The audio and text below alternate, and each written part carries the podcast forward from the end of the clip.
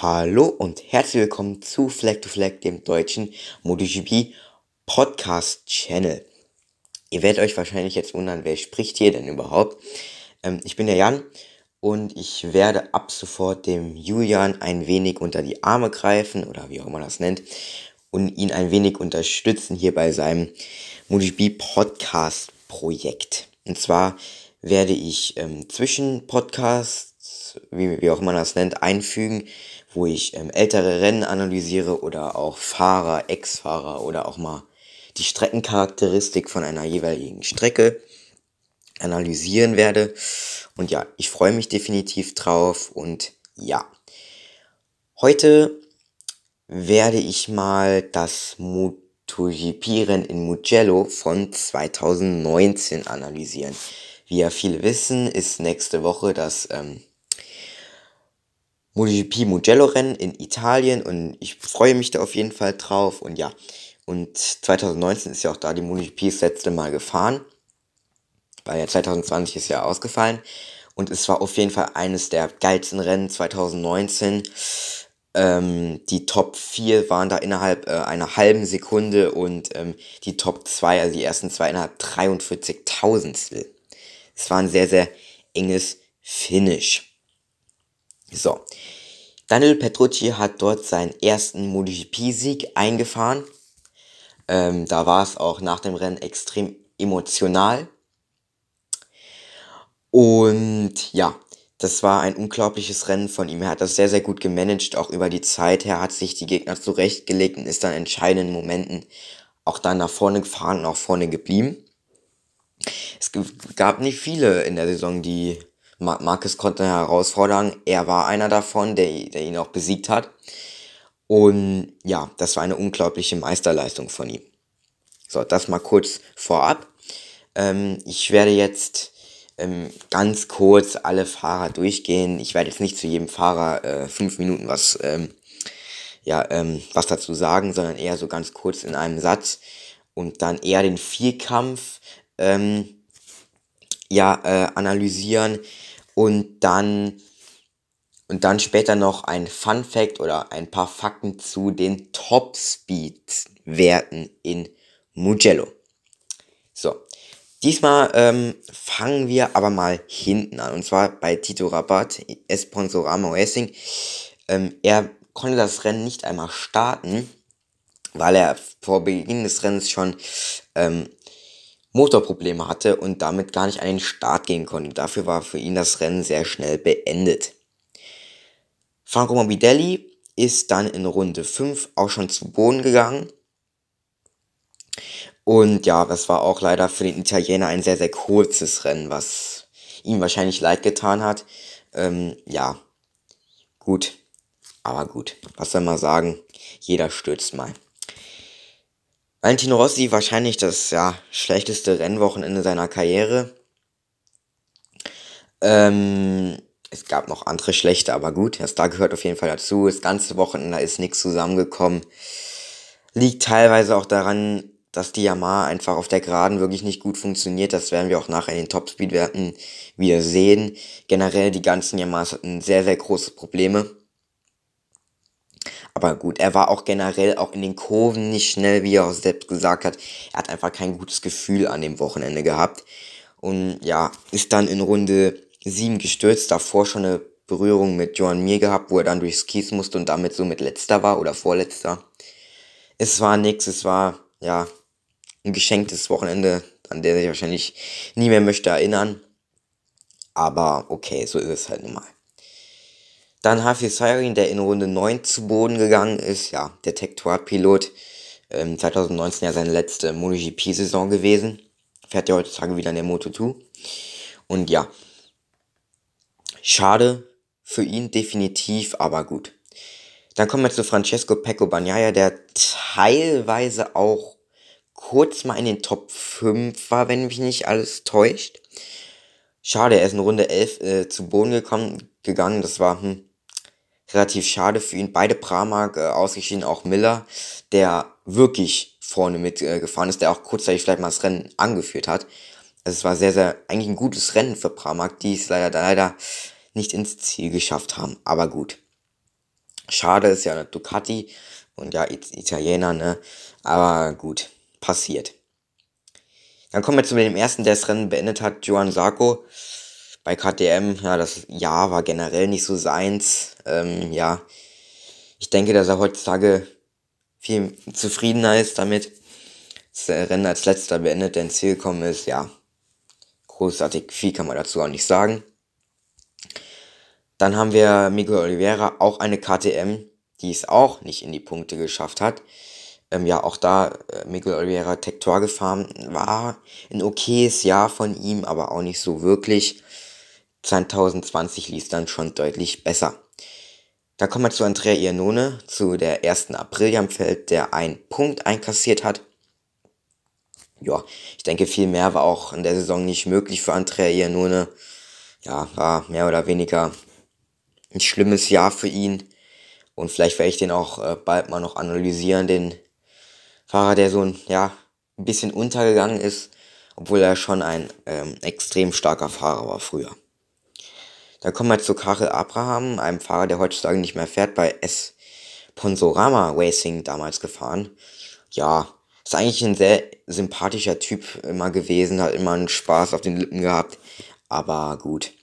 Viel konnte er mit dem Motorrad nicht reißen, aber gut. Dann kommen wir zu, ja, zu Jorge Lorenzo, der ersten Honda. Ja, ich denke, jeder weiß, was 2019 passiert ist. Es war nicht sein Jahr, aber Lorenzo war, ist ein unglaublicher Fahrer oder ein unglaublicher Fahrer gewesen und ja, schade, dass es bei ihm damals nicht funktioniert hat, aber gut. Ist da 13. geworden und ja. Dann haben wir Joan Mir, die erste Suzuki, der auch im Rennen mit äh, Valentino Rossi aneinander geraten ist, wie ich ja schon erzählt habe. Seine erste Suzuki, Suzuki ja war in Ordnung, wie ich finde. Ähm, ich denke, wenn er, wenn man ihn gefragt hätte 2019, ob da seit 2020 ähm, ja äh, MotoGP WM-fähig ist, weiß nicht, was er darauf geantwortet hätte. Vielleicht ja, vielleicht nein, aber gut. Ähm, ist er extrem knapp mit Aleix Spargaro geworden. Da waren nur 21.000 zwischen den beiden. Und ja, dann kommen wir auch zu Aleix, Espargaro, Aprilia, ja. Es war mal wieder ein besseres Jahr im Gegensatz zu 2018. Das war ja eine halbe Katastrophe oder eine Katastrophe. Aber 2019 ging auf jeden Fall wieder bergauf und ja, P11 geworden.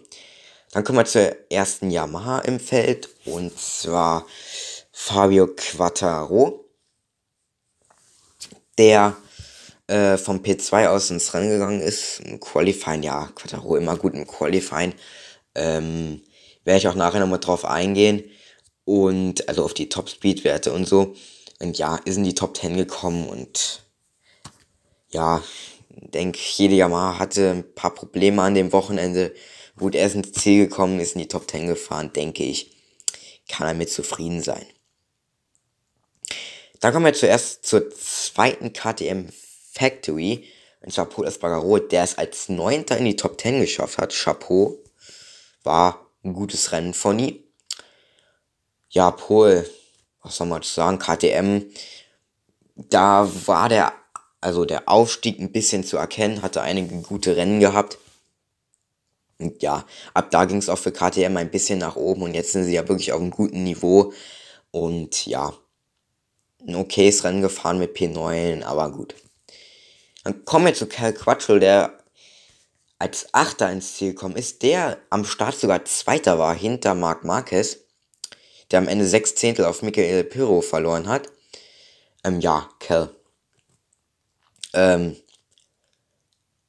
guter Fahrer und hat auch, ja, das Ergebnis spiegelt das wahrscheinlich nicht so wider, aber ist eigentlich schon ein gutes Rennen gefahren, war auch lange. Ähm, ja, vorne mit dabei.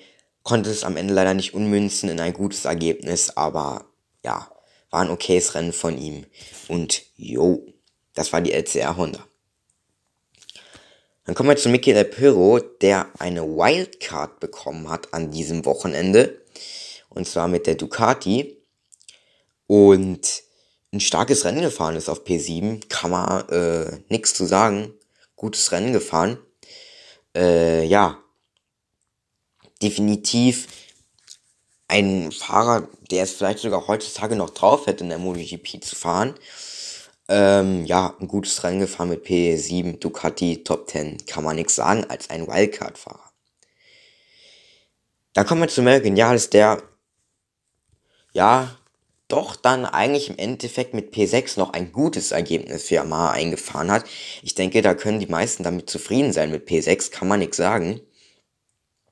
Auch äh, 19. hinter Nakagami nur ins Ziel gekommen, der Fünfter geworden ist. Ja, Vinja, ähm, Vinales, wie ich gesagt habe, schon an dem Wochenende generell Yamaha einfach nicht gut. Und ja, da denke ich, kann man mit P6 äh, sehr, sehr zufrieden sein. Und auch da ging's ein wenig bergauf für. Geniales, klar, in Barcelona wurde er dann vom Bike gekickt, leider.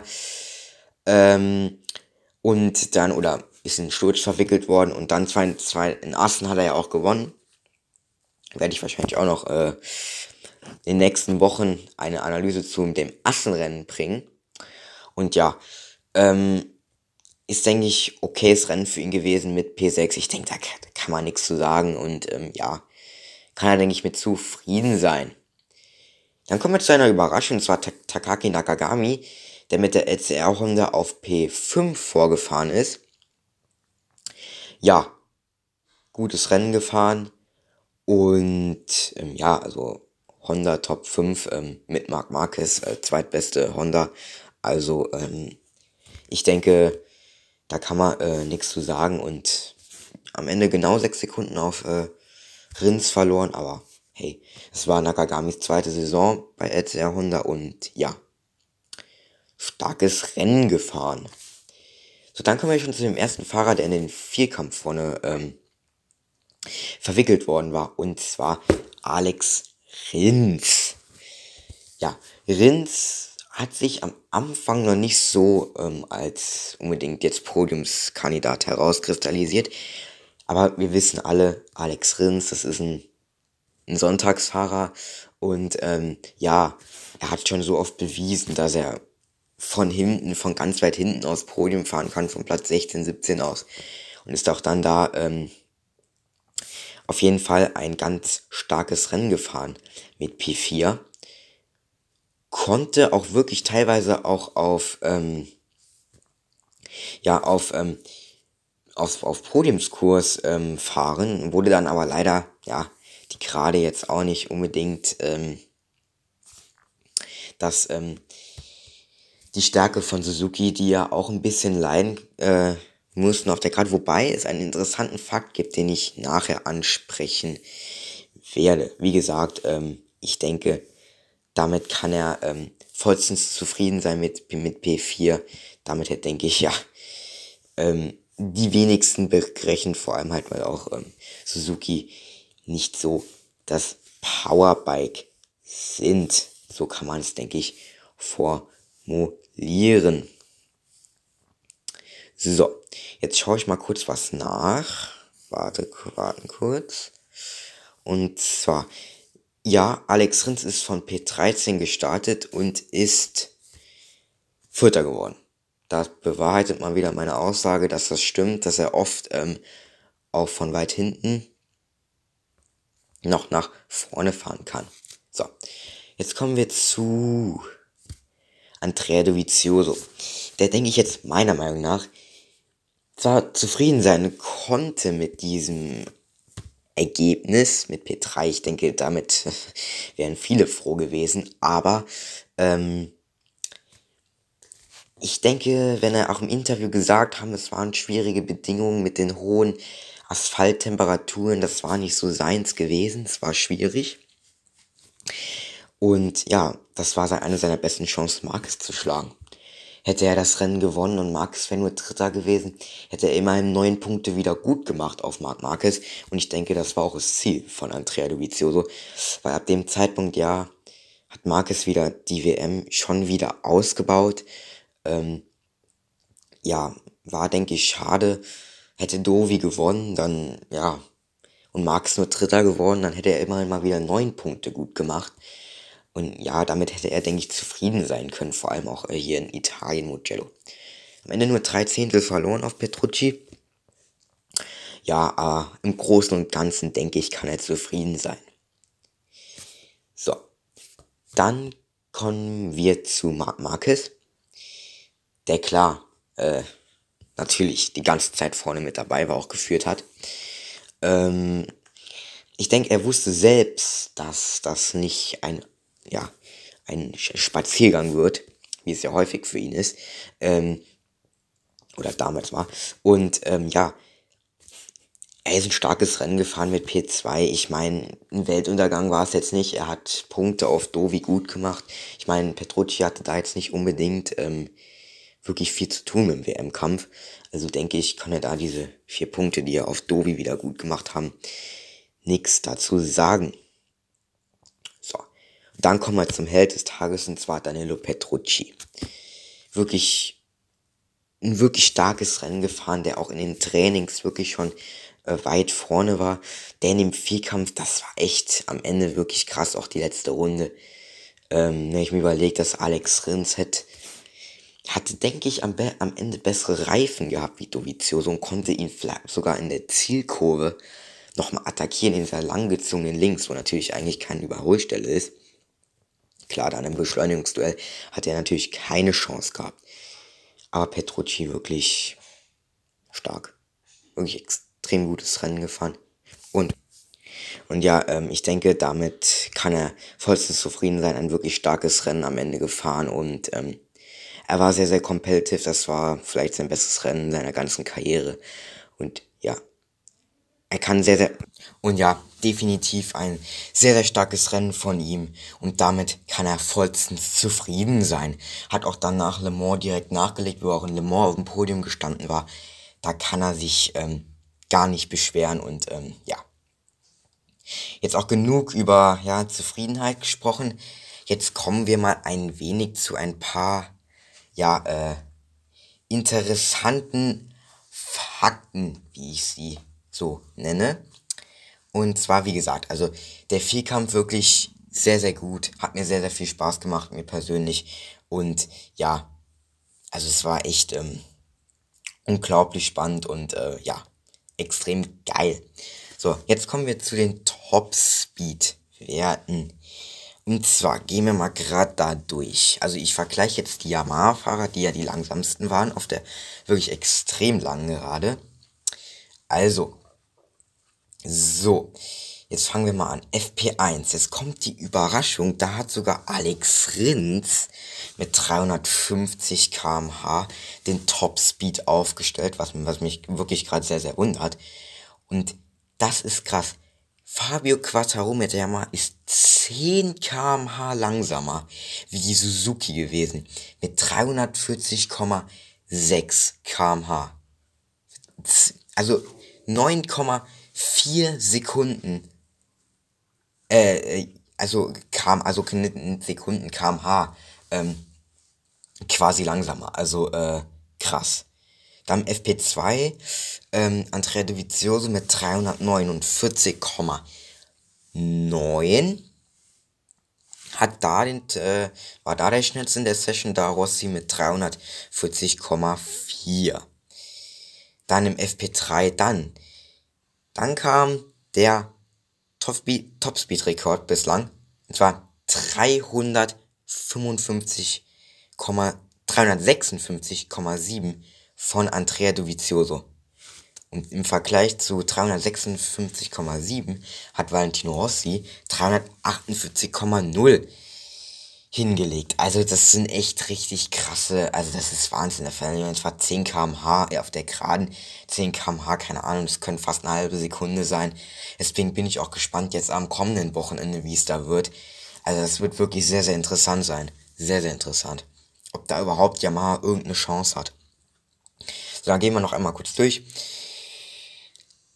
Dann FP4, Andrea Dovizioso 355,6.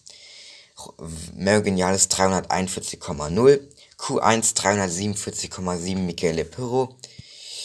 Äh, Valentino Rossi 335,8. Q2 349,9 Michele Pirro. 339,7 Mergeniales.